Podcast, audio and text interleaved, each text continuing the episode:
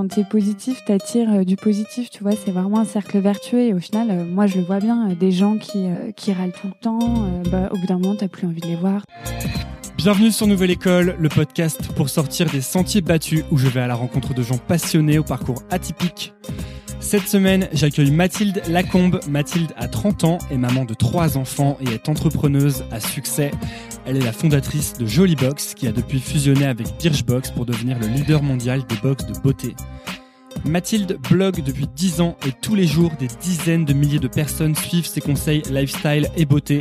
Elle vient de publier un livre, Une question d'équilibre, dans lequel elle raconte, entre autres, comment elle parvient à concilier succès professionnel et équilibre personnel. On parle d'équilibre de vie, je lui demande comment elle fait pour que ses personnalités publiques et privées coïncident. On parle de son état d'esprit, de son optimisme et de son besoin de se projeter. Elle donne plein de très bons conseils d'entrepreneuriat avec un recul que j'ai trouvé très intéressant. Pensez à vous abonner sur Apple Podcast ou iTunes en cherchant Nouvelle École, ça m'aide énormément et bonne écoute.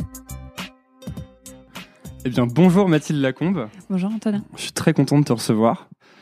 Euh, parce que notamment, je t'avais entendu dans d'autres podcasts comme Génération XX et je m'étais dit c'est vraiment intéressant, j'aimerais bien la rencontrer. Euh, merci d'être venu. En plus, euh, tu viens de Reims, tu, Ouais, pa- tu passes par chez moi. peu Donc, de- Je passe par chez toi? Ouais. Ah bon? Bah là, tu passes par chez moi. ah, ah oui, je croyais que t'étais de Reims. Ah, non, non, pas Je vraiment. disais. Je découvre un peu comment. Mathilde, tu es la fondatrice de Jolie Box, qui est devenue, qui a fusionné ensuite avec Birchbox. Birchbox, qui est bah, le leader mondial des box de beauté, quoi. Mhm. Euh, que j'ai découvert, que j'ai découvert il y a quelques années quand euh, je cherchais un cadeau de Noël pour euh, Pour une copine pour une copine. Et je me suis dit, mais c'est vraiment le cadeau de Noël parfait, Parfait. truc. quoi. Ouais, je crois qu'on sauve euh, beaucoup d'hommes à chaque. Bah ouais, c'est ça. C'est vraiment. euh, je pense que personne ne, ne va ne va renier un, une- une- un cadeau Birchbox pour Noël, quoi. Ouais. Bah non, mais c'est ouais, c'est un peu le cadeau euh, parfait, mais c'est marrant parce que c'est à la fois le cadeau parfait pour euh, quand tu veux l'offrir à quelqu'un, et à la fois euh, le cadeau parfait. En fait, nous, nos abonnés souvent ils nous disent euh, j'ai l'impression de me faire un, un cadeau. En fait, Euh, tu vois, elle, elle paye 13 euros par mois, mais euh, le fait de recevoir dans ta boîte aux lettres tous les mois ce colis, ça donne vraiment cet effet. En plus, tu sais pas ce qu'il y a dedans, Hmm. donc ça fait vraiment ouais, l'effet cadeau surprise qu'on recherche. On a parlé de, de plein de choses. Tu viens de, enfin, tu viens, t'as publié un livre qui Mhm. s'appelle Une question d'équilibre Ouais. aux éditions First. Ouais.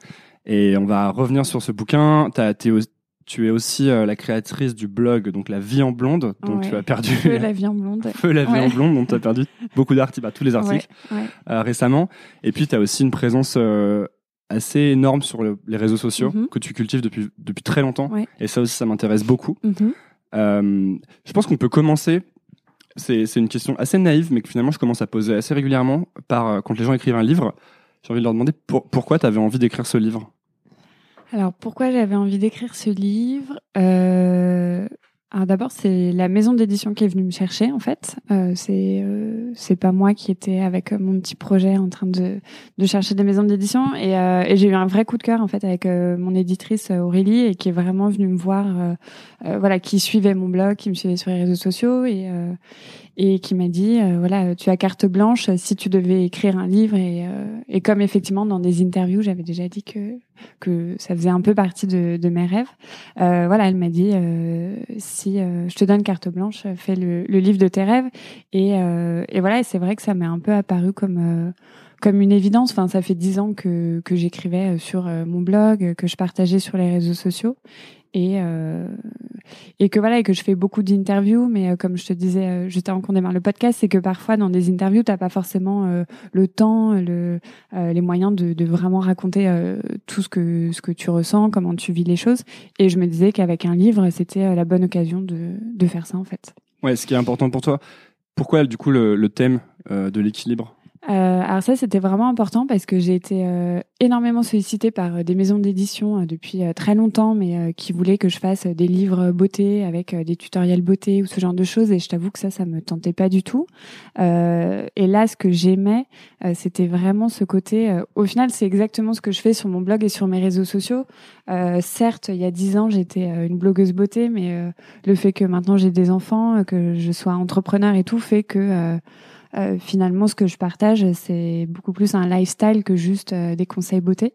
Euh, et surtout, en fait, je vois euh, que les, les questions, les retours que j'ai des filles qui me suivent, c'est avant tout des questionnements sur justement comment tu arrives à gérer, comment voilà comment tu arrives à avoir des enfants, à avoir un boulot qui te plaît et et voilà et sentais que c'était ça qui me semblait bien plus intéressant à creuser et, et d'expliquer plutôt que de juste euh, à montrer comment faire un trade eyeliner, tu vois. Ça a été conscient dans l'équilibre dans sa construction ou est-ce que c'est quelque chose que tu que as analysé en, a posteriori? Bah, Je pense que c'est... Euh, il y a quelque chose qui est plus ou moins conscient parce que de toute façon, c'est des choix de vie que tu fais et que euh, voilà, j'ai toujours fait en sorte que voilà, je savais que j'avais à la fois envie de, de bosser, d'avoir, euh, de m'épanouir là-dedans, et en même temps, j'ai toujours su que j'avais envie d'avoir des enfants jeunes. Euh, et donc, forcément, tu fais des choix euh, pour t'assurer de trouver ce fameux équilibre. donc, tu vois, le fait d'habiter en province et d'être près de mes parents et de mes beaux-parents. Enfin, il y a, y a, plein de, de, choses comme ça qui finalement participent à mon équilibre et que j'ai pleinement choisi. Donc, c'est pas juste un c'est pas juste un hasard où dix ans après je me dis ah bah oui finalement euh, mm. j'ai trouvé mon équilibre en fait tu vois j'y travaille au quotidien et c'est ce que je dis c'est que de toute façon l'équilibre c'est quelque chose de très fragile et que mon équilibre que j'ai trouvé là aujourd'hui euh, dans six mois il sera peut-être euh, complètement différent tu vois donc et puis peut-être que c'est un, un, équilibre de si tu lisses, non? Tu dois avoir des hauts et des bas. Ah bah complètement. De toute façon, euh, c'est euh, c'est euh, le, ce bouquin. Parce que quand, ce bouquin, il n'était pas là pour dire j'ai une vie parfaite, faites comme moi, regardez, j'ai mes trois enfants, ma start-up. Non, pas du tout. C'est que de toute façon, je, je, suis comme c'est pas parce que je suis sur Instagram que mes enfants sont parfaits, dorment très bien. voilà, je suis comme n'importe quelle maman. j'ai des jours où je galère, j'en ai j'en ai plus que marre. Tu vois, ce matin, j'ai mis deux heures et demie pour pour venir jusqu'à toi. il y a des jours ouais, où, j'en ai juste marre, euh, je suis fatiguée, il y a des choses qui vont pas. Mais encore une fois, je pense que c'est aussi dans ma nature euh, d'être euh, d'être optimiste et de voir les choses de manière positive. Ça vient d'où justement le, cet optimisme? Ça vient d'où? Ça vient de. Parce que c'est assez important dans tout ton parcours, dans, tout ce que tu fais en fait. Je pense que ça vient du fait que bah, je réalise que j'ai finalement, j'ai toujours réalisé que j'avais quand même. Euh, je suis consciente en fait de la chance que j'ai euh, de, euh, de voilà de d'avoir pu faire les choix de vie que j'ai fait. De, en fait, dès que ça va pas, je vais énormément relativiser et me dire il y a, y a, tellement pire pire que moi et tu vois j'ai toujours fait ça en fait même je sais pas même depuis petite tu fais ça? Ouais ça, ça t'arrive souvent les moments où Après, tu, je pense que parfois j'ai vu, euh, j'ai une maman qui a plutôt tendance à, euh, c'est plutôt l'inverse en fait. Elle va plutôt euh, dramatiser les choses. Et donc peut-être que c'est un peu de se dire, je prends un peu le contre-pied de ça et je me dis bon, finalement, c'est, il y, a pire que nous.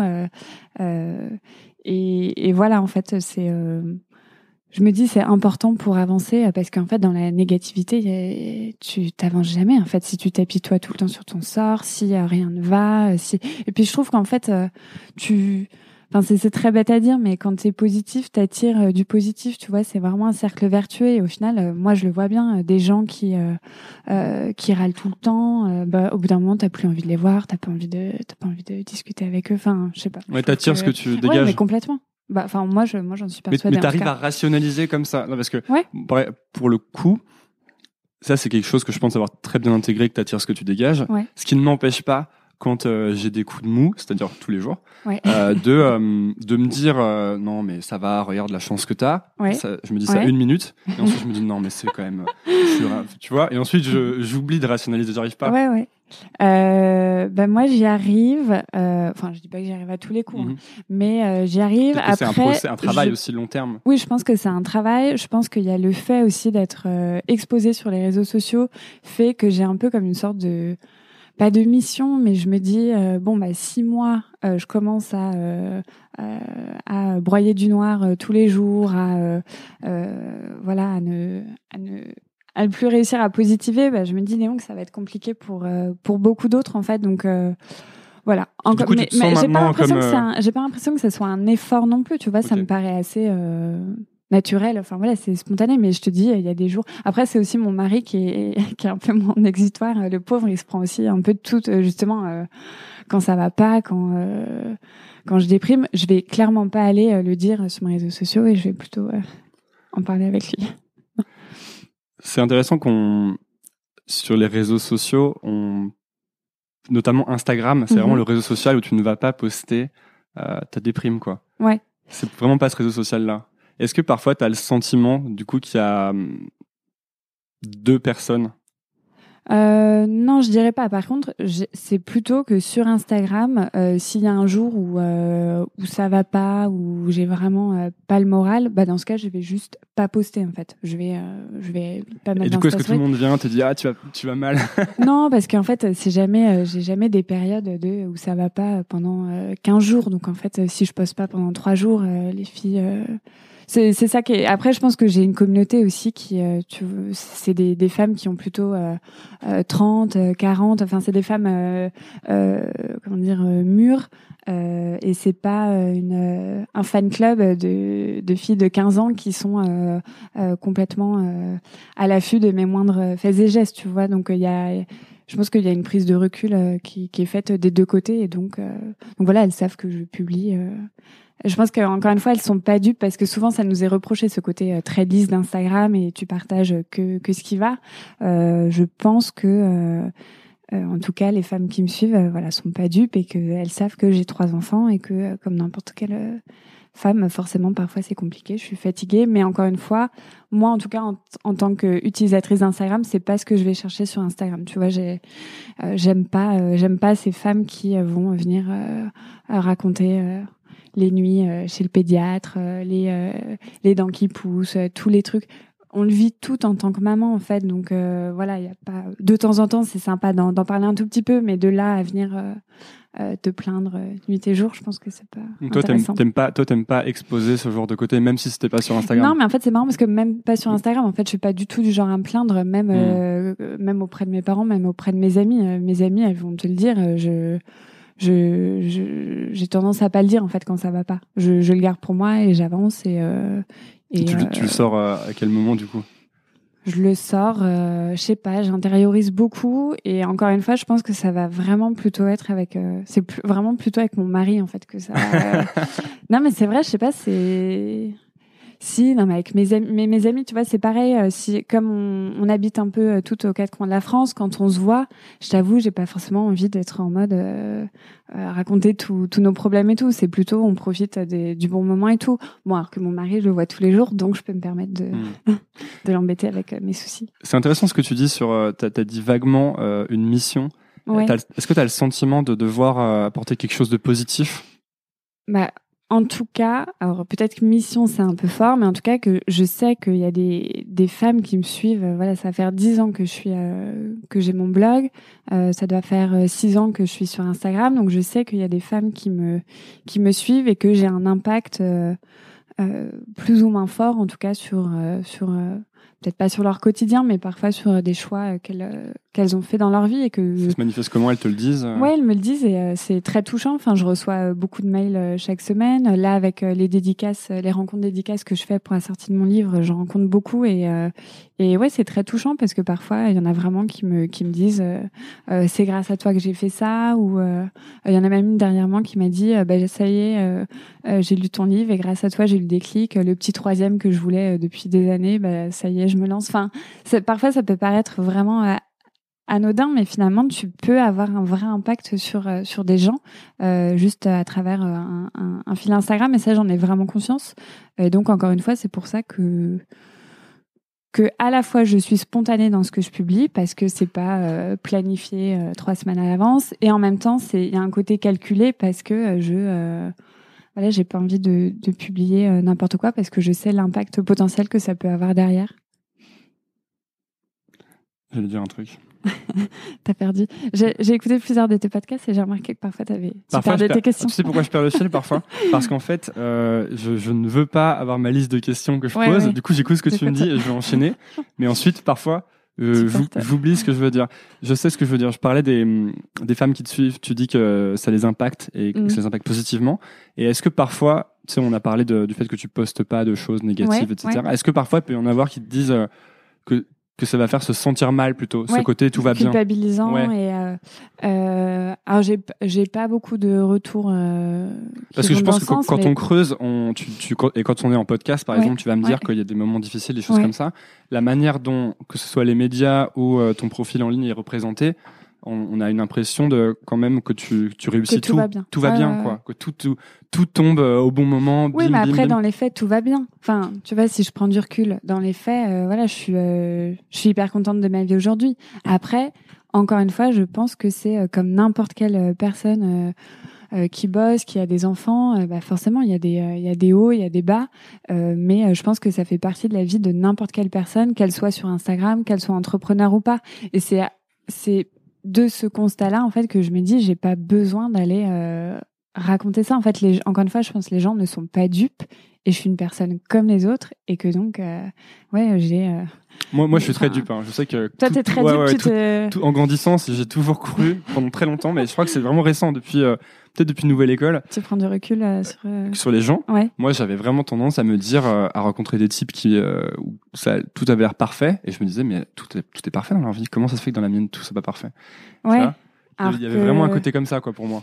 Alors que moi, j'ai toujours eu plutôt ce, tu vois, même par exemple quand j'étais plus jeune, j'allais suivre beaucoup de people ou de, et finalement après, t'entends toujours euh, des déboires ou des trucs et tu dis, mais finalement, tu, c'est des personnes comme les autres en fait, et que donc elles ont forcément les mêmes euh, soucis que toi. Et donc ouais, en fait, même moi, je suis plein de personnes sur Instagram et je me doute qu'elles ont forcément, il y a forcément des, des trucs qui vont pas dans leur vie. Et en même temps, j'ai pas besoin de le, Mm. le savoir forcément. C'est pas ça que je viens chercher.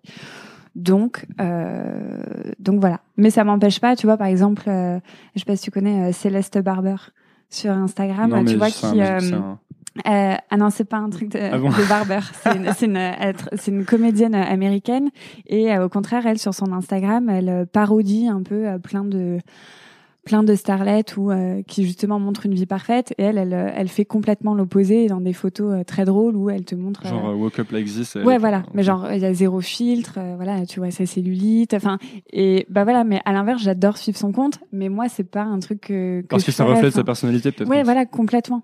Et moi, c'est pas ma personnalité, encore une fois, même que je sois sur les réseaux sociaux ou pas, j'ai jamais été comme ça. Donc, euh, justement, je me vois pas. Tout à l'heure, tu me disais, est-ce qu'il y a deux personnes différentes? Je pense que non, pas du tout, il y a pas deux personnes. Je suis vraiment euh, comme je suis dans la vie euh, sur les réseaux sociaux, en fait. Et alors, est-ce que ça t'arrive Ça, c'est vraiment des questions. ça, c'est méga.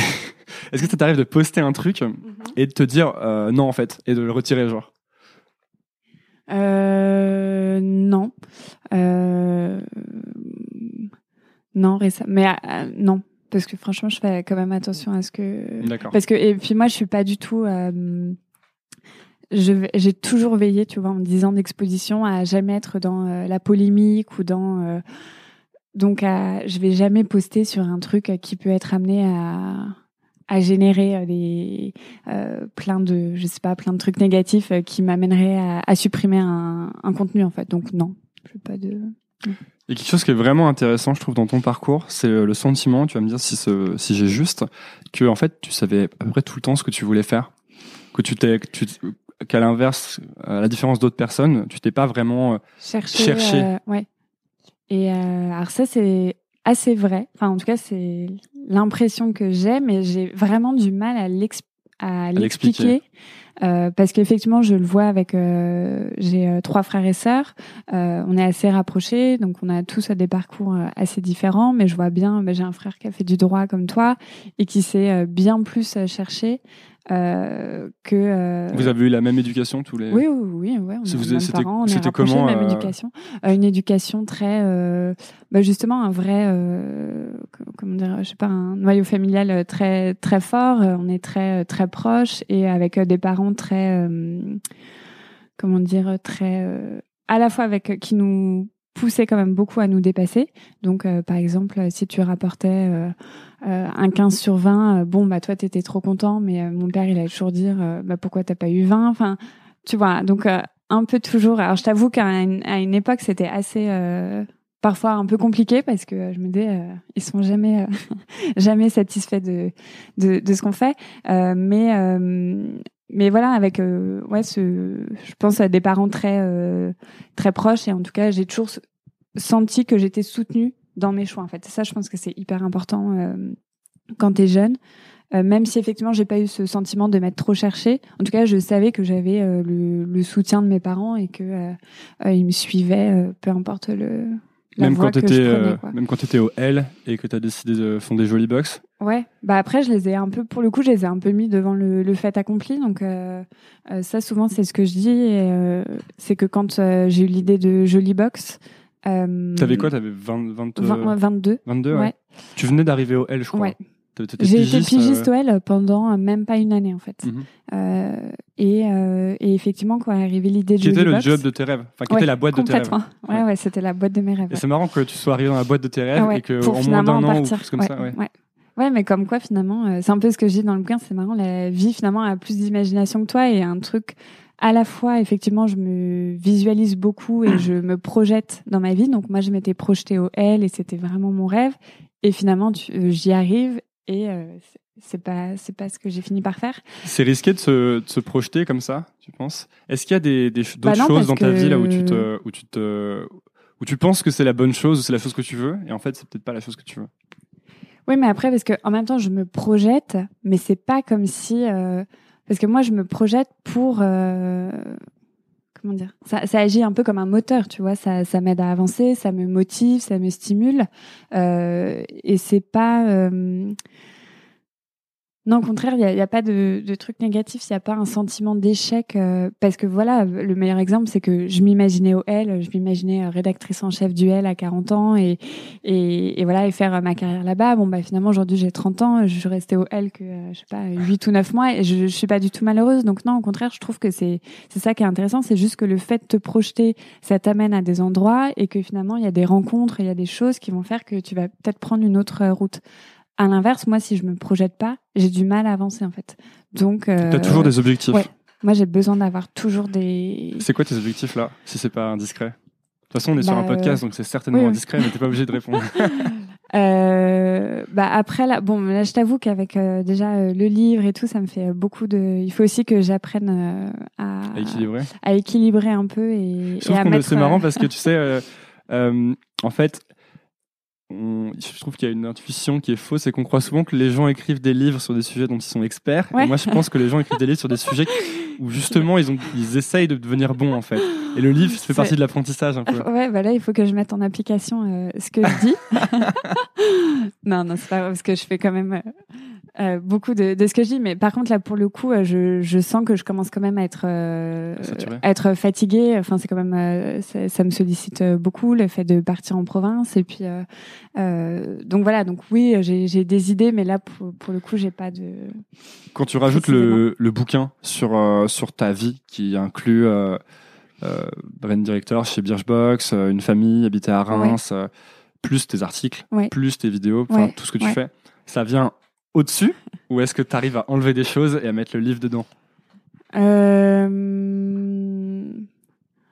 Bah, encore une fois, j'ai fait en sorte que ça s'intègre dans euh, dans euh, mon quotidien et et, euh, et que voilà et que j'ai pas l'impression de me rajouter une euh, une tâche en plus. Après, euh, pour être complètement honnête, les deux derniers mois avant le avant de rendre le manuscrit, euh, j'étais vraiment euh, j'étais proche du burn-out et tout. Tu vois, j'étais euh, jusqu'à 3 heures du mat euh, euh, tous les soirs euh, en train de de l'écrire, de le relire. Et puis en fait, euh, j'avais plus de recul à la fin. Hmm. Surtout que je voulais le faire lire à personne parce que j'ai, moi, j'aime pas trop quand on me donne euh, avoir des avis. En fait, parce que je trouve que parfois les gens euh, ont tendance à projeter des choses euh, qui sont différentes de ce que moi je voudrais faire passer. Donc là, j'avais peur d'avoir euh, trop de. Bah, c'est un peu le problème des conseils, en fait. C'est que tu peux, je, mais je pense que je le fais aussi. Quand tu donnes un conseil à quelqu'un, tu peux Ouais. pas t'empêcher de projeter tes biais, tes idées et Voilà. ce que tu Ouais. aimerais faire toi Ouais. à sa place. Et en fait, c'est pas souvent la bonne. euh, Mais c'est un peu pour ça, tout à l'heure, d'ailleurs, j'ai pas répondu à ta question, mais euh, comment mes parents ont réagi euh, quand euh, je leur ai annoncé que je partais du L pour créer Jolly Box. Je te dis, je les ai un peu mis devant le fait accompli parce que justement, j'avais pas non plus envie qu'ils projettent leur peur de parents en me disant mais ça va pas, reste au L. Enfin, voilà, je- moi j'étais plus ou moins sûre de moi, ou en tout cas je savais. euh, Donc tu leur as dit, je, je pars du L et je monte euh, Jolly Ouais, je leur ai dit bon, bah, avec les garçons, on a un projet, euh, on va on va se lancer. Et encore une fois, faut voilà, faut pas oublier qu'on avait 22 ans et euh, n'avait pas non plus grand chose à perdre. euh, je savais que si Jolie Box ça se plantait, bon bah six mois après, je pouvais euh, revenir euh, toquer à la porte du L et dire est-ce qu'il y a une petite place pour moi de nouveau? Donc je pense que voilà, ils ont ils m'ont fait confiance. Et c'est ce que tu avais dit, la, la personne que tu as rencontrée au L, qui est devenue une, une de tes mentors. euh, Anne-Cécile euh, Sarfati, ouais, que j'ai interviewée dans le livre d'ailleurs, et qui, euh, bah, qui en plus, elle a bien senti en fait euh, ces mois, parce qu'il y a quand même eu quelques mois pendant lesquels je bossais euh, au L et le soir, les week-ends, j'étais sur Jolie Box. Euh, et puis au fur et à mesure, Jolie Box a commencé à prendre de plus en plus de place dans mes journées, parce que voilà, je faisais des rendez-vous marques, je faisais des plein de choses. Et voilà, et Anne-Cécile, et ce qui est normal, au bout d'un moment, elle m'a, elle m'a un peu mise euh, devant. euh, devant les, les, les choses et en me disant mais Mathilde là il faut que tu fasses un choix ça va plus pouvoir euh, euh, continuer comme ça parce que de toute façon tu commences à ne plus être euh, investi dans le L on le sent t'es plus efficace et, et voilà et on sent que t'es passionné par Jolie Box donc vas-y Il y, a- deux choses importantes dans ce que tu viens de dire, je trouve. C'est la première, c'est quel est le, le pire scénario envisageable, et je pense qu'il est souvent moins grave que ce qu'on croit. En tout Ouais. cas, surtout quand on est jeune, Ouais. Parce que euh, j'en parlais avec une amie récemment, mais je pense que si tu fais un projet, que tu l'arrêtes au bout de six mois, mais que tu le fais sérieusement, Ouais. en fait, cette expérience, elle est tellement enrichissante que de toute façon, ton profil, il est, il est enrichi de cette expérience presque plus que si tu étais resté six mois dans un, dans un, dans un emploi, je pense. Ouais. Et la deuxième chose, euh, c'est aussi euh, pas, tu sais, il y a un, une, on a, enfin, il y a une tendance à vouloir tout quitter d'un coup, tout plaquer et commencer. Et toi, ce que tu as fait, c'est que tu es quand même resté assez longtemps au L. Et je pense que ça, c'est, euh, t'es resté combien de temps en fait? Bah alors je dirais que ça a duré euh...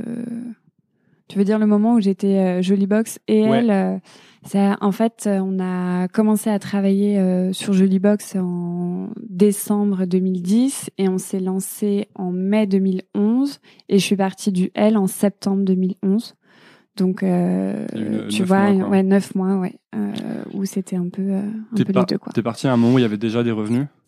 Alors, je suis partie à un moment où, donc en fait, on a envoyé notre première box en mai à 50 abonnés, et puis en septembre, c'était le cap où on envoyait à 2000 abonnés. Donc, c'était énorme en trois Mm. mois.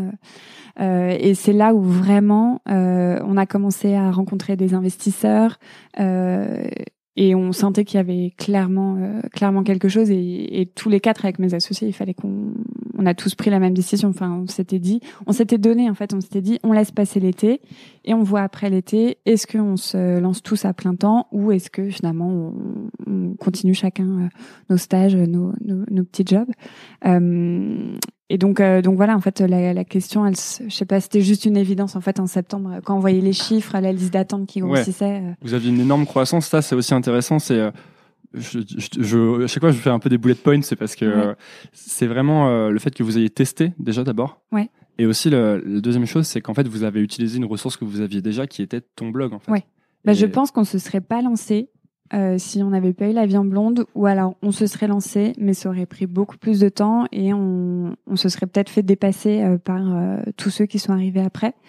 Euh, c'est sûr qu'avec la en blonde, on a eu euh, ça limitait aussi les risques parce qu'en fait, voilà, on était certain que parmi toutes les lectrices que j'avais, on aurait nos premières abonnées. On était certain que parmi toutes les marques avec lesquelles je collaborais sur le blog, il y en a qui nous suivraient. Euh, encore une fois, il faut se rappeler que c'était euh, voilà il y a 7 euh, 8 ans et que euh, euh, les marques étaient euh, beaucoup moins sollicitées, Euh, il y avait euh, beaucoup moins de blogueuses, de youtubeuses, donc euh, c'était bien plus simple d'émerger et de euh, voilà et d'innover. Euh, donc euh, voilà, il y avait un peu encore une fois tous les tous les facteurs euh, au vert pour euh, pour se lancer. Mais c'est intéressant parce que souvent, on dit l'entrepreneuriat, c'est prendre des risques. c'est- Il faut prendre des Ouais. risques. Et en fait, on se rend compte quand les projets fonctionnent, souvent, c'est qu'il y a une, une- une- euh, les, les- les fondateurs ont très bien limité les risques. Et là, dans votre cas, par exemple, vous aviez euh, un concept qui existait déjà. Mhm, Qui, mhm. euh, et, et que tu voulais en plus pour toi. Ouais. Donc ça qui est Ouais. vraiment intéressant Ouais. aussi quand tu lances un projet, je pense, c'est de, de vouloir ce truc Ah que oui. tu crées. oui, bah, Finalement, est-ce que si tu avais pu acheter euh, la Birchbox, tu l'aurais fondée? Bah peut-être pas. En fait, c'est ça qui est marrant, c'est que euh, moi, mon premier réflexe, en fait, quand j'ai vu Birchbox, c'était de me dire comment je peux m'abonner. Euh, et voilà, et sur leur site, c'était marqué shipping US only. Donc, et c'est là, en fait, où ça fait le déclic. Bah, si c'est réservé aux Américains, on va, on va le faire en France. Donc, ouais, ouais, non, c'est, c'est vraiment. Mais ça, je pense que je suis d'accord avec toi. De toute façon, il n'y a pas de secret quand tu quand tu lances ta boîte, il faut de toute façon que le produit euh, te, te parle et que euh, et que tu t'en sois la première, euh, le premier consommateur. Enfin, ça c'est quelque chose qui revient hyper souvent sur. Euh... T'es obligé parce que quand t'es entrepreneur, les premiers les premiers mois, les premières années, tu vis tellement ta boîte et ça fait partie tellement de de, de ta vie que si tu n'aimes pas ce que tu fais, c'est juste impossible. Enfin, tu te tu te tires une balle. C'est tellement ça va empiéter sur sur, tout ce que tu fais qu'il euh, faut que, que tu y croives, que, que tu aimes, que, que tout. Quoi. Ouais, c'est ça, la, la frontière vie perso, euh, vie pro, elle n'existe plus en fait. Enfin, elle existe moins. Disons. Ouais, elle existe beaucoup moins. Après, euh, aujourd'hui, et c'est aussi euh, ça qui est intéressant, c'est que ce livre, je l'écris, euh, notre boîte maintenant, elle a 7 ans, donc c'est plus vraiment une start-up euh, comme ça l'a été. Il y a 60 personnes au siège à Paris. c'est une boîte qui est rentable. C'est donc le schéma est complètement différent de de quand on s'est lancé et où là, effectivement, j'ai eu mon fils mon fils, peu de temps après avoir euh, lancé Jolly Box, bon, bah, mon congé mat, il est un peu passé à la trappe. Enfin, voilà, il y a forcément un peu des, des concessions à faire. Mais encore tu une fois. combien de temps après euh, le lancement? Euh, Mon fils, il est né, je l'ai eu deux ans, deux ans après le lancement et c'était pile au moment de la fusion avec Birchbox. Donc euh, c'était un moment hyper important euh, pour, euh, bah, pour pour nous en tant que, que boîte. Et en même temps, j'avais cet événement personnel qui était tellement plus fort que tout que encore une fois, ça m'a permis aussi de prendre beaucoup de recul sur sur ce qui se passait au bureau. Un, autre une autre chose que je trouve vraiment super intéressante, c'est de voir à quel point un projet qui a démarré comme un blog de cuisine en fait, mm-hmm, ouais. très très tôt, ouais. est devenu plus tard quasiment devenu Birchbox en fait.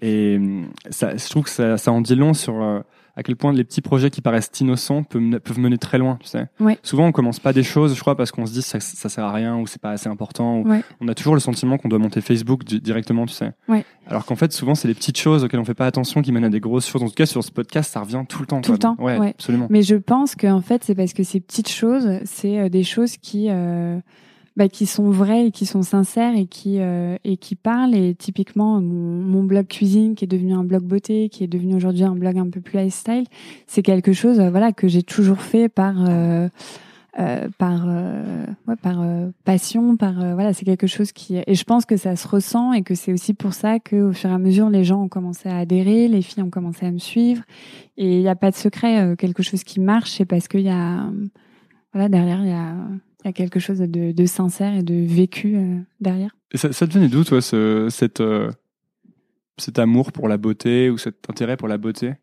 Euh, Alors ça, c'est pareil, c'est un peu la question qu'on me pose et que j'ai un peu de mal à vraiment euh, Parce que c'est une vraie, une vraie passion en fait. Ouais, c'est vraiment quelque chose. Mais même ma mère, euh, c'est vrai que quand on sort des photos, euh, voilà, il y a des photos de moi où j'ai euh, j'ai l'âge de ma fille aujourd'hui, trois ans, et euh, j'ai déjà du faux maquillage, des des boucles d'oreilles. Enfin, j'avais ce côté très coquette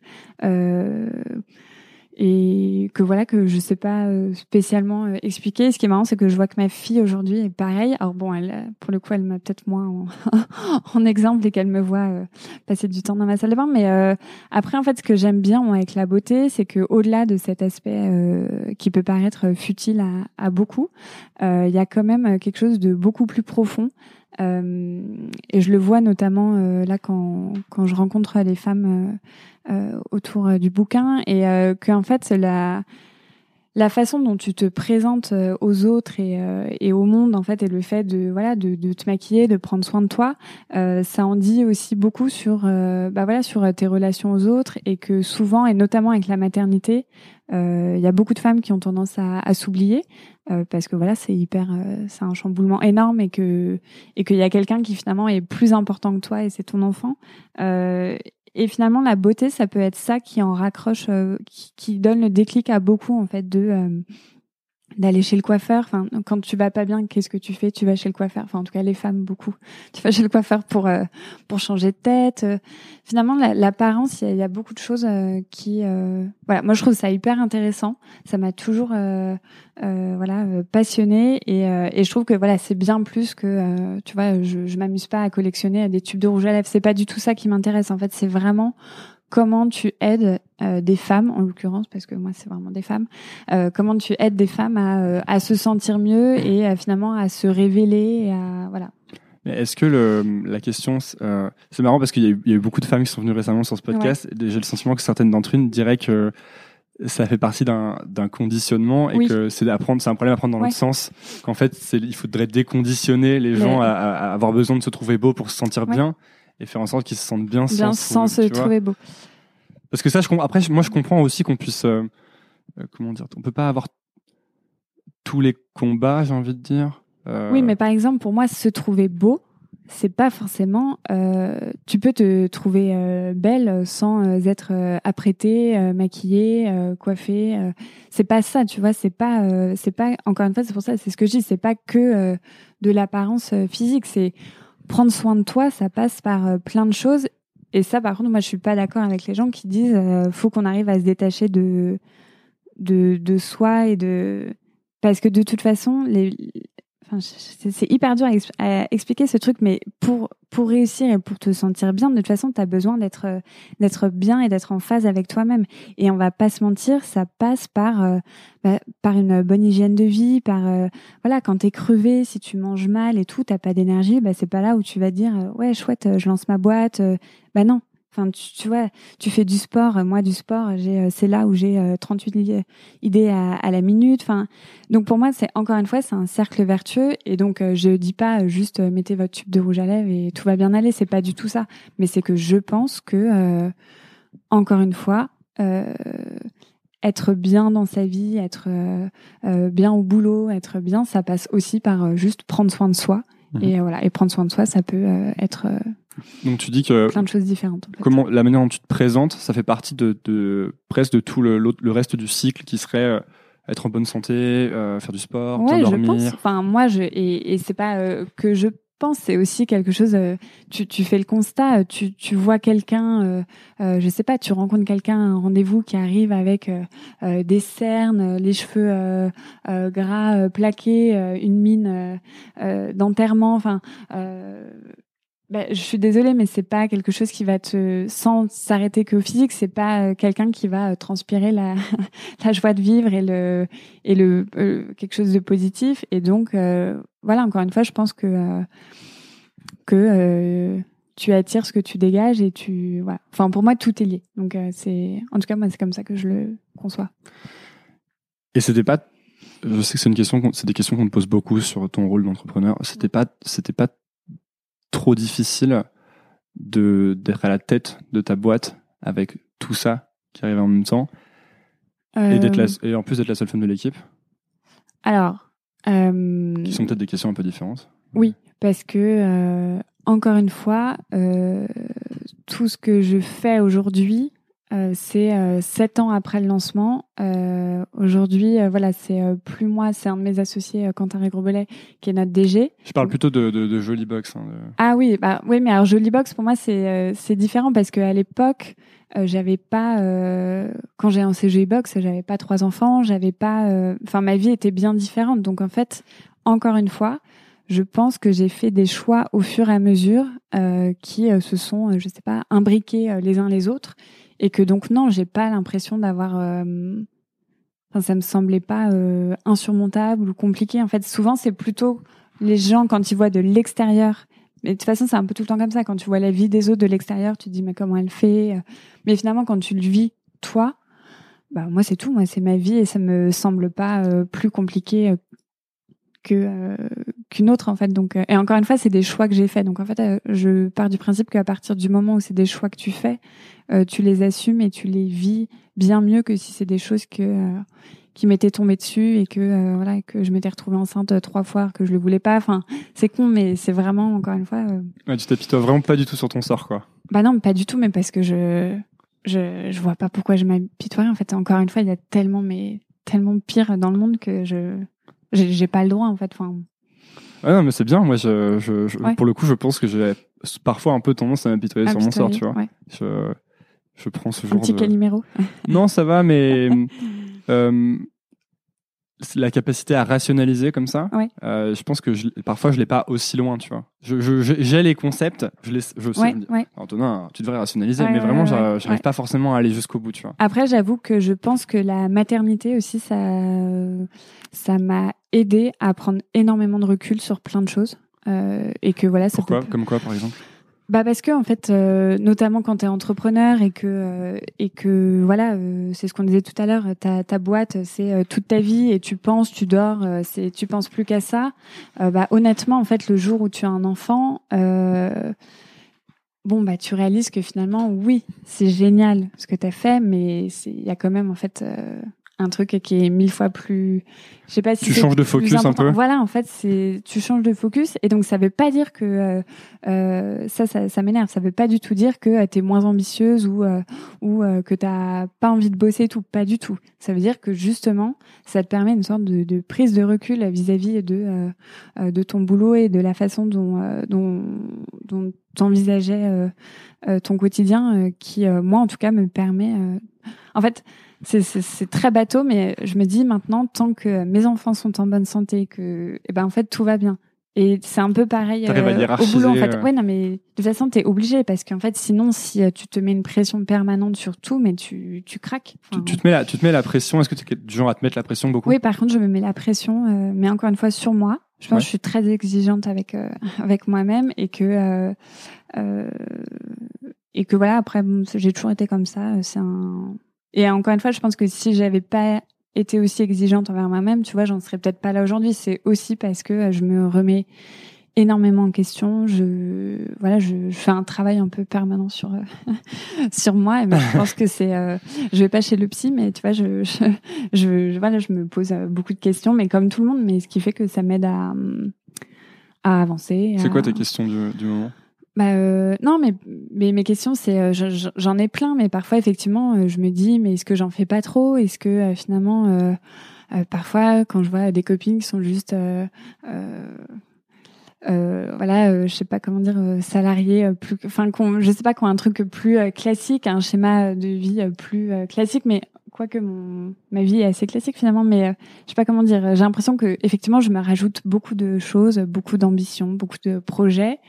Euh, et que parfois ça serait peut-être plus simple si euh, voilà si euh, je laissais juste faire les choses et que et que j'arrêtais de toujours vouloir plus et en même temps je sais c'est ce que je disais et en même temps je sais que de toute façon j'ai besoin de ça et que j'arriverai pas à m'arrêter et que donc il faut juste que je fasse en sorte que tout s'équilibre plus ou moins bien et t'arrives ça ça m'intéresse beaucoup hein. je pense j'ai un peu tendance à m'en mettre trop aussi sur le plateau, comme on, ça se dit pas, mais comme ils disent on the plate euh, en anglais.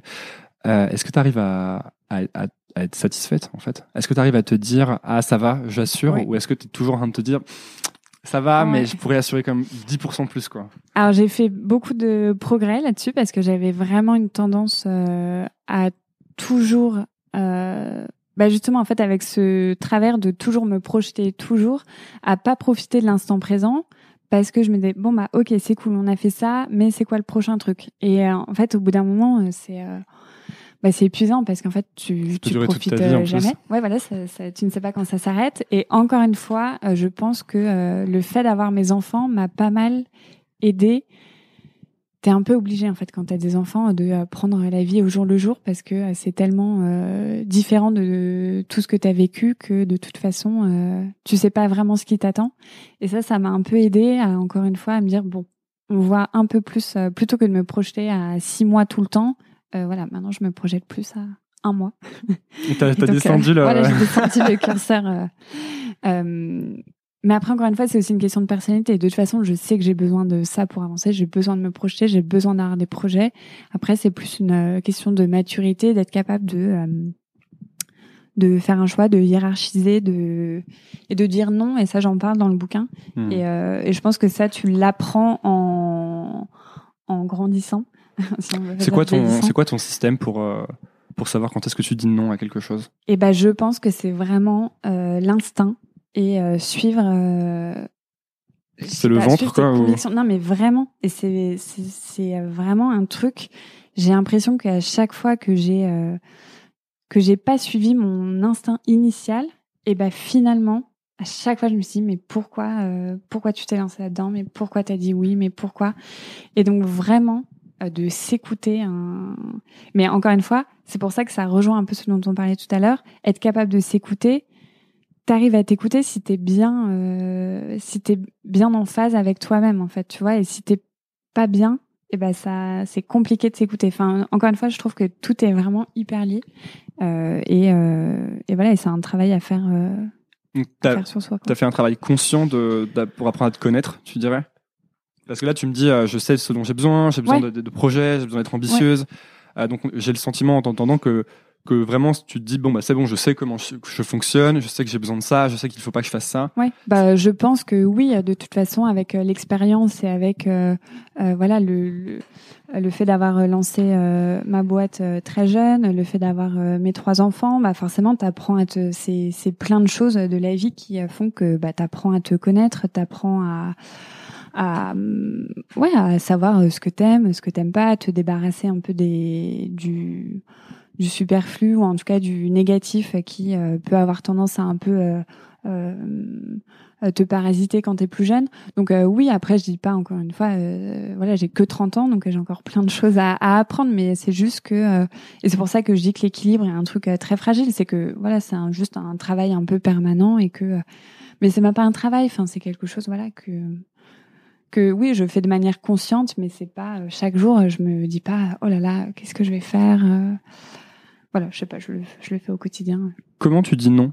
Ça m'intéresse parce qu'en fait, euh, moi, c'est assez récent, mais je commence à avoir beaucoup de, de, petites sollicitations, disons, et euh, moi, je suis pas très très bon à dire non en fait. Je, je, et j'apprends parce que en fait le problème c'est que mon vrai problème c'est que je vais dire oui mais je ne peux pas le faire quand j'ai pas envie de le faire. Je ne peux pas. Ah je, je, suis incapable de faire quelque chose que j'ai pas envie de faire. Je crois que c'est mon plus gros défaut ou peut-être que c'est une qualité aussi du coup tu vois. Et vraiment si je dis oui, il y a quelque chose que j'ai pas envie de faire. La veille, je vais envoyer un email en disant ah, euh, je ne peux pas, je ne vais pas venir et les gens vont me détester et après ils me parleront plus jamais. et bah ouais, mais tu vois, moi j'avais tendance à être comme ça et finalement je me suis rendu compte que c'était pire que tout. Euh, à la fois pour les gens à qui tu dis non à la dernière minute et à la fois pour euh, toi parce que finalement tu te sens mal et euh, pendant une semaine tu dis oh là là je vais devoir leur dire non je vais devoir leur dire non et donc en fait c'est des choses comme ça où maintenant encore une fois je me dis bon bah dès le départ dis non. Et en fait, les premiers noms, ils sont un peu durs à dire. Et comment tu dis non alors? Bah, Concrètement, parce bah, qu'il y, a vraiment beaucoup de manières de dire non. Parfois, oui, je reçois parce un non. Fait, souvent, euh, moi, euh, ça va être, si c'est des sollicitations, c'est de toute façon les manières euh, où je suis amenée à, à, dire non, ça va être des sollicitations soit pour mon Instagram ou mon blog, ou soit via Birchbox. Et c'est très simple en fait, c'est que moi, je me connais, je connais ma, ma charte entre guillemets. Et pareil euh, Birchbox je connais euh, tellement la marque. Enfin c'est moi qui euh, qui l'ai un peu imaginé que en fait maintenant je suis capable de dire non. Je sais dire si c'est en phase avec si c'est en phase avec notre image si c'est en phase avec nos actions. Donc après voilà il y a plein de façons de, de dire non. Mais finalement en fait tu te rends vite compte que s'il y a une explication clair euh, derrière, tu vois. Moi, si une marque me contacte et euh, euh, je vais pouvoir très facilement dire non, c'est pas en. Et si quelqu'un te contacte pour euh, faut, faut, savoir que quand je pose des questions, c'est parce que c'est souvent la réponse elle est souvent pour moi. Quand si quelqu'un te contacte pour prendre un café, déjeuner, ah oui, tu sais, bah parce que souvent ils vont dire euh, j'aimerais bien prendre un café et ça va prendre cinq minutes, sauf que ça prend jamais cinq minutes et que en plus si tu fais Enfin, tu, tu peux pas en fait faire ça parce que tu, tu t'arrives plus ah à rien faire ensuite. Quoi. Ah ça par contre ça je vois parce que pareil tu vois j'ai toutes les semaines de demandes de est-ce que vous pourriez euh, être euh, notre chef de, de mémoire pour on fait un mémoire sur les box on fait un mémoire sur la blogosphère ça j'en reçois toutes les semaines et ça c'est vrai que je dis non à quasiment toutes les demandes sauf si euh, encore une fois, c'est pas un nom euh, méchant, c'est un nom de euh, prioriser, de hiérarchiser euh, les choses. Et donc voilà, ça va être un nom où je vais expliquer que voilà, je suis désolée, mais j'ai vraiment pas le. Tu vas expliquer, ouais. J'ai pas, j'ai pas le temps. Après, encore une fois, je vais pas non plus me justifier. Après, pareil, je suis très sollicitée effectivement pour aller prendre un café, pour des personnes qui veulent m'exposer juste leur, leur leur projet de business et tout. Encore une fois, là, je vais beaucoup fonctionner au feeling et bah, si juste le projet m'intéresse euh, je vais dire euh, OK. Euh, dans un premier temps, dites, dites-moi en plus juste par mail. voilà, encore une fois, je je peux pas de toute façon me permettre de me laisser euh, déborder par ces choses-là et je me connais et je sais ce que j'ai envie et encore une fois de laisser euh, paraître comme image et comme message que je me laisserai jamais imposer un truc qui est pas en phase avec D'autant qu'il y a beaucoup de choses qu'on peut régler par écrit aussi, je trouve. Oui, c'est ah par, ça. Par exemple, euh, euh, on n'a pas besoin de, de, déjeuner une heure pour euh, discuter d'une idée de boîte, par exemple. tu vois. On peut en fait, on peut envoyer ah un email, quoi. Et, euh, et j'ai entendu un, un, truc assez intéressant récemment. C'est un, un, un, type euh, ultra célèbre, je sais plus exactement qui, qui disait que pour dire non, il a un système. C'est que toute opportunité, enfin, toute demande, quoi qu'il arrive, il va la noter entre 0 et 10, sauf qu'il n'a pas le droit d'utiliser 7. Et en fait, il n'a pas le droit d'utiliser 7 parce que 7, c'est le chiffre que tout le monde va utiliser pour euh, prendre une décision. Ça, c'est le chiffre un peu neutre. Ouais, ouais. Et si tu enlèves le 7, donc soit l'opportunité, c'est un 6, et du coup, c'est à peine mieux que 5, donc c'est nul. soit l'opportunité, c'est un 8, et, du coup, tu y vas, tu vois.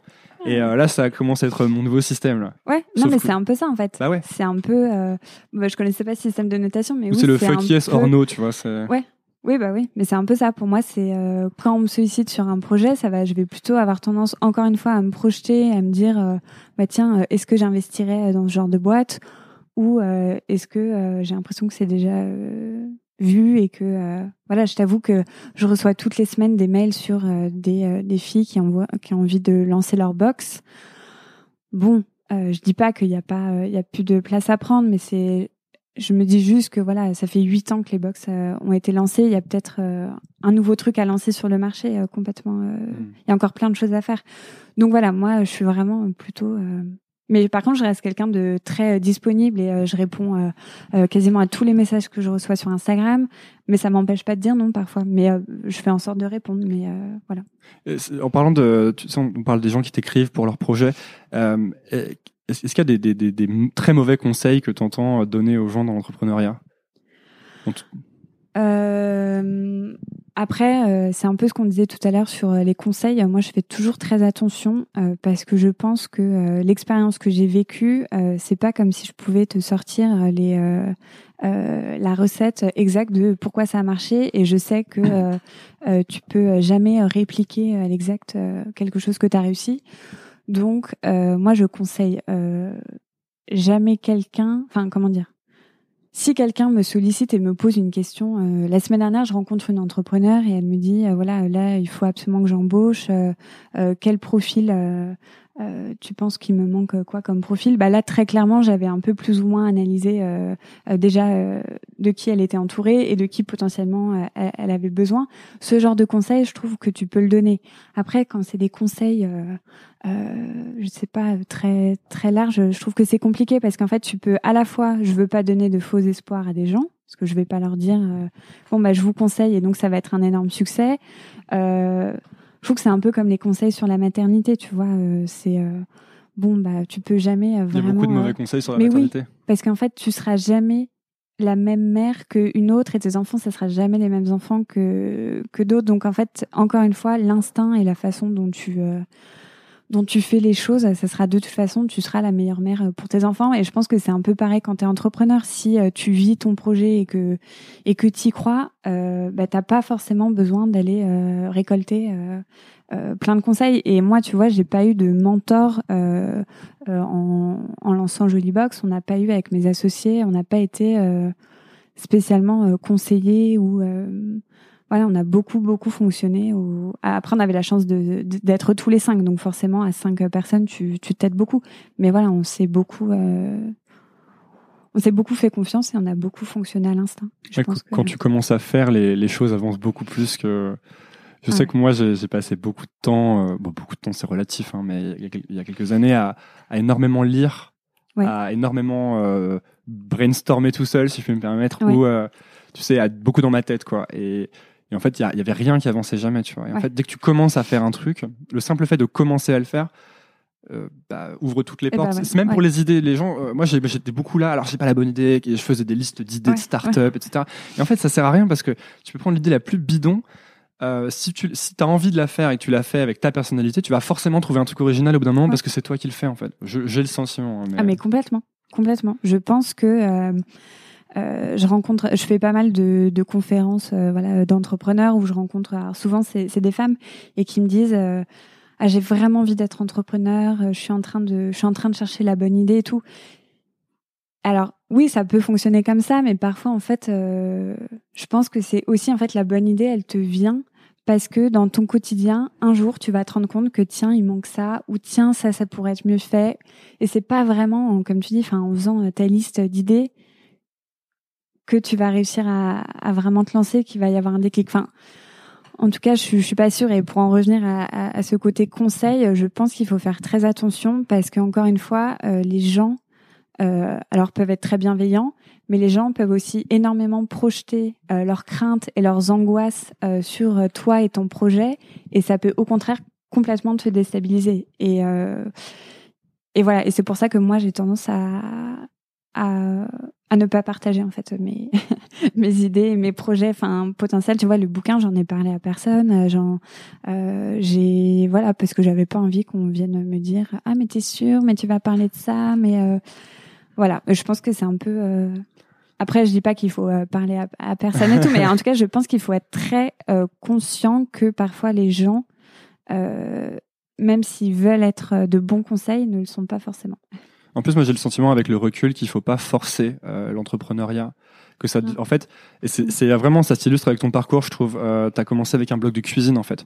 Et on se rend compte que c'était juste un petit intérêt au début que tu as cultivé, avec euh, toujours un, un, parcours assez solide dans ta tête de je veux aller au L, etc. Et en fait, c'est que ce, comme ce projet a pris de l'importance, tu as fini par devenir entrepreneur. Euh, toutes les fois où j'ai essayé de lancer des trucs, Bon, sauf une fois avec un pote à moi où ça a vraiment marché, mais ben, généralement, ça, ça, c'était trop de pression en fait, parce que tu te dis, il faut que ce truc devienne un truc d'entrepreneuriat énorme. T'enlèves toute la naïveté, toute l'insouciance de ton projet, t'enlèves presque en fait toutes les, les petites étincelles, quoi. Et, euh, et c'est trop. Alors que je pense que si tu peux garder cette légèreté et développer des projets sur le côté, quitte à avoir un job, avoir une carrière à côté, bah tu peux, euh, t'as plus de chance et le sentiment d'ensuite de lancer un truc qui marche bien ou qui te plaît en tout cas. Qui te plaît. Ouais, et je pense que c'est un peu le problème. Euh d'aujourd'hui avec effectivement un peu ce boom de l'entrepreneuriat et euh, et où effectivement tu vois beaucoup de success stories et donc ça fait rêver énormément euh, de jeunes euh, et qui donc aujourd'hui se disent bah moi je vais être entrepreneur. Et finalement je pense qu'encore une fois l'entrepreneuriat j'ai l'impression enfin en tout cas les idées les projets qui décollent c'est parce que clairement il y avait une idée et un besoin euh, qui ont été euh, ressentis et vécus par euh, leurs créateurs. Et c'est rarement une personne qui s'est dit, je sais pas, qui a ouvert un magazine et qui s'est dit tiens, je vais lancer, je vais lancer ça. Enfin, je sais pas, j'ai vraiment l'impression qu'il y a de toute façon, il y a besoin d'avoir bah parce qu'il faut le vouloir vraiment quoi. Ah non mais oui. Parce que sinon il faut le vouloir, il faut le vivre, il faut voilà, il faut donc ouais, moi j'y crois vraiment. Donc c'est pour ça que je pense qu'il faut vraiment faire attention à à ne pas idéaliser l'entrepreneuriat et je pense que euh, tout le monde n'aura pas euh, les bonnes idées et tout le monde n'est pas fait pour. Donc euh, voilà, il faut faire attention. en parlant de success stories, est-ce qu'il y a des choses que est-ce qu'il y a des choses que tu as ratées qui ont en fait parce que souvent l'échec, le succès, euh, notamment on disait ça dans un autre épisode, je crois, c'est un peu les deux versants d'une même pièce. Quoi. À un moment, tu es dans l'échec, et puis juste après, c'est un succès, tu vois. Est-ce que tu as l'impression d'avoir eu des échecs qui ont, qui ont vraiment, euh, qui ont créé ton succès pour plus tard, en fait? Est-ce que tu as déjà raté des choses, en fait, aussi? Bah alors, euh, j'ai pas l'impression d'avoir raté des choses au point que ça ait pu avoir un, un impact ou une vraie leçon de vie, en fait. Euh, alors je pense que peut-être je suis encore euh, euh, voilà, j'ai que 30 ans et donc je me dis parfois je me le dis en plus hein, tu vois tout à l'heure on parlait c'est quoi les questions que que tu te poses? Et ben souvent c'est ça c'est ce côté où j'ai l'impression d'être tellement gâtée par la vie et par voilà par tout ce que j'ai que je me dis quand est-ce qu'elle va arriver cette grosse claque qui est jamais arrivée encore? Et et ça, c'est un peu une de mes angoisses, en fait, de me dire, ça va être quoi le, le, le, gros échec ou le gros truc? Parce que c'est vrai que, oui, j'ai eu des, il y a des petits échecs, enfin, des, des petits ratés, mais c'est, euh, je sais pas, encore une fois, c'est des choses du quotidien qui sont vraiment anecdotiques. J'ai pas eu cet énorme, euh, ce truc euh, vraiment qui, qui m'aurait poussé à me, à me remettre T'as l'impression que ça va arriver à un moment et que. Bah, je sais pas, après, non, bah, j'espère pas, tu vois. Mais parfois, je me dis, je me dis mais c'est incroyable d'avoir euh, voilà je me dis j'ai quand même énormément de chance après parfois, quand j'ai ça, les gens me disent mais non, mais la chance, ça n'existe pas. voilà, c'est vrai que je me suis aussi créé la vie que j'ai aujourd'hui. Mais c'est vrai que ça reste dans un coin de ma tête où je me dis, ah j'ai quand même, j'ai quand même de la chance et, voilà. Je sais pas si un jour il y aura un, ça, je connais, c'est marrant parce que je connais une, aucun intérêt pour le podcast en lui-même, mais je connais une personne qui, beaucoup penser à toi, qui dit les mêmes choses. Ah oui? Ouais. Qui, euh, qui me dit, euh, enfin, qui me disait, en fait, parce que, euh, je, je, il s'est jamais rien passé de, de très mal, ouais. très mauvais, Ouais. et euh, j'ai l'impression que ça va m'arriver dessus à un moment, Ouais. et qui, qui angoisse. En fait, comme il n'y a aucune autre raison spécialement d'angoisser, c'est ça l'angoisse Oui, bah, c'est principale. un peu ça. Bah, moi, c'est un peu ça, en fait, parce que je me dis, c'est un peu mon seul euh, truc négatif. Mais parfois, tu vois, tu, tu lis des interviews euh, d'artistes ou de euh, ou d'écrivains et on va dire bah, ce qui a fait leur succès ou c'est c'est des écorchés vifs. C'est Mm. voilà, ils ont vécu des drames dans leur vie. c'est ça qui les a poussés à rebondir, à, à être voilà, à avoir du succès, à, à se découvrir, à donner le meilleur d'eux-mêmes. Et je me dis, bon bah moi. Euh, c'est vrai que voilà, j'ai euh, bon bah là je suis très heureuse, mais j'ai effectivement pas vécu de drame dans ma vie ou de trucs qui m'aient complètement euh, bouleversée. Donc voilà, j'espère que ça n'arrivera pas et que je pourrai. Mais effectivement, c'est le truc qui est dans ma tête un peu souvent. Enfin voilà, effectivement, peut-être que je me crée ce... cette petite angoisse de qu'est-ce qui va m'arriver. Est-ce qu'il y a quelque chose que, on arrive sur la fin, hein. Est-ce qu'il y a quelque chose que, hum, que les gens te reprochent et que tu penses ne pas être vrai? Euh, bah alors, euh, qu'est-ce que j'en me reproche que je pense ne pas être vrai? Euh, Bah notamment euh, avec. Euh, alors moi j'ai de la chance d'avoir une, une communauté et des femmes qui me suivent depuis longtemps et qui sont euh, plutôt euh, très bienveillantes et je pense que ça tient au fait que c'est des femmes, euh, comme je te disais, qui ont plutôt 30-40 ans et qui sont assez euh, matures. Mais là, j'avoue qu'avec euh, la sortie du livre, euh, forcément, je m'y attendais. hein, Il y a des, il y a des critiques, c'est normal. Euh, et, euh, et les critiques vont euh, beaucoup tourner autour du fait que j'ai un mari très présent et que c'est comme ça, et je le cache pas, c'est comme ça que j'ai aujourd'hui réussi à trouver mon équilibre. Et je t'avoue qu'en fait, que ces critiques m'irritent un peu parce que à l'inverse, on n'a jamais, jamais dit à un homme qui a monté sa boîte et qui a trois enfants, ah mais c'est facile, il a sa femme à la maison qui qui gère les enfants, les courses. Et je t'avoue que c'est ça qui me, ça va être ce genre de, critique où euh, bon, je me dis c'est quand même pas euh, pas normal qu'aujourd'hui et surtout en plus ces critiques viennent de la part de femmes parce que 99% c'est des femmes qui me suivent et qui me lisent. Euh, je trouve ça dommage qu'en fait aujourd'hui des femmes voilà ne n'arrivent pas à se projeter dans un modèle différent, euh, d'un modèle familial qui puisse être différent et que effectivement euh, euh, ça fait pas de moi une mauvaise mère de euh, euh, pas être à la sortie de l'école euh, tous les jours. Et euh, et à l'inverse je me permettrais pas d'aller euh, euh, critiquer une femme euh, qui a choisi d'être femme au foyer. Et donc je pense que euh, voilà le euh, je sais pas si ça répond vraiment à ta question mais sur le côté euh, euh, critique euh, euh, ouais c'est un peu ce que j'aurais à dire. Comment tu gères, toi, les. Est-ce que tu as des haters un peu? Je pose cette question encore une fois parce que je- depuis récemment, je commence à avoir mes premiers. euh, Tes premiers haters? Pas des haters, Ouais, mais je commence à- euh, des gens qui râlent. Enfin, Ouais, c'est ça. je dirais pas que j'ai pas des haters. Euh, après, avec la sortie du livre, je trouve que il y a beaucoup plus de critiques négatives. Mais c'est marrant, elles vont pas du tout être, euh, elles vont pas m'être euh, dites euh, directement sur mes réseaux sociaux, mais ça va être ailleurs. Après, moi, j'ai un peu le. Ça fait dix ans que je suis euh, sur les blogs, les réseaux sociaux, donc je t'avoue que la critique, euh, je suis habituée. On m'a beaucoup critiqué quand j'ai lancé Jolie Box parce qu'on m'a dit que euh, j'avais profité de ma communauté pour lancer un business. Enfin voilà, je suis habituée à la critique. Quand t'es blogueuse beauté, on va te critiquer sur ton physique. Enfin, je suis, j'ai envie de dire, je suis assez blindée parce que je pense que cette critique. elle en dit souvent bien plus sur la personne qui l'émet que sur toi. Et encore une fois, je pense qu'on en revient à ce qu'on disait tout à l'heure. Euh, toutes ces critiques euh, que, en tout cas, moi, euh, je, je, vais avoir, qui vont être plutôt sur justement mon, mon, choix de vie et le fait que voilà, c'est mon mari qui m'aide beaucoup, que je délègue, voilà.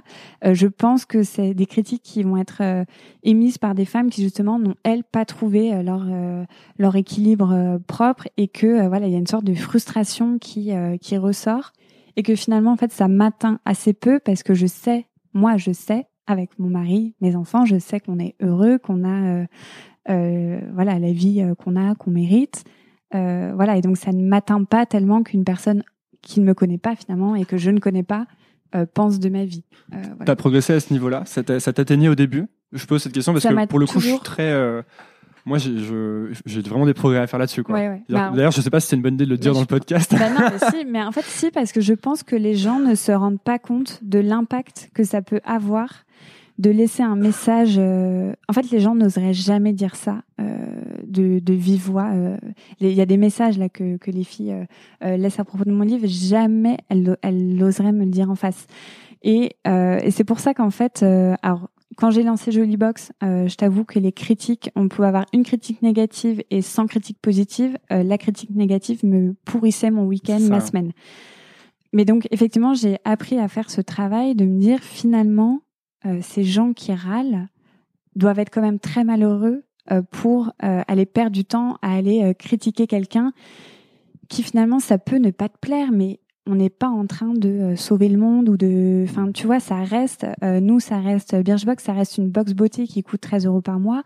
Moi, mon blog, ça reste un blog, euh, voilà, lifestyle où je ne parle pas de guérison contre, de cure contre le cancer. Enfin, encore une fois, il faut relativiser les choses et que parfois, je trouve que c'est complètement démesuré à cette attaque de haine sur les réseaux sociaux de gens qui se, donc voilà, et donc c'est comme ça moi que j'arrive à prendre du recul, c'est que je me dis que ces gens doivent être très tristes et très très malheureux. Alors, deux dernières questions. Mm. La première, c'est une question que je n'ai pas posée depuis longtemps, c'est euh, qu'est-ce que tu ferais si tu n'avais pas peur? C'est une question qui pose en entretien d'embauche chez Facebook. Ah ouais, Qu'est-ce que je ferais si je n'avais pas peur? Euh, Eh ben peut-être, euh, peut-être que je lancerais une nouvelle boîte.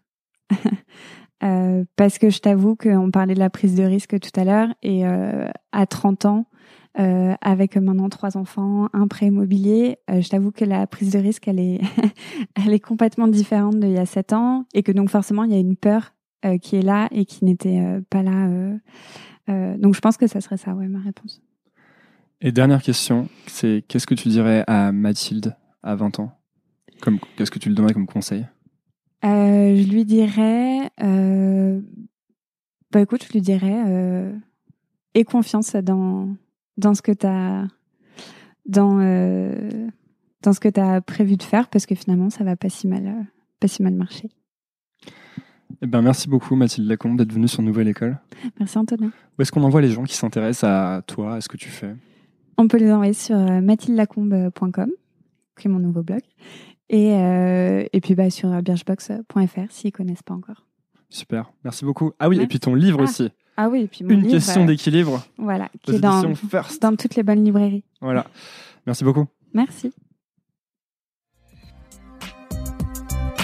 Merci d'avoir écouté. Si ça vous a plu, pensez à vous abonner sur iTunes ou Apple Podcast en cherchant Nouvelle École.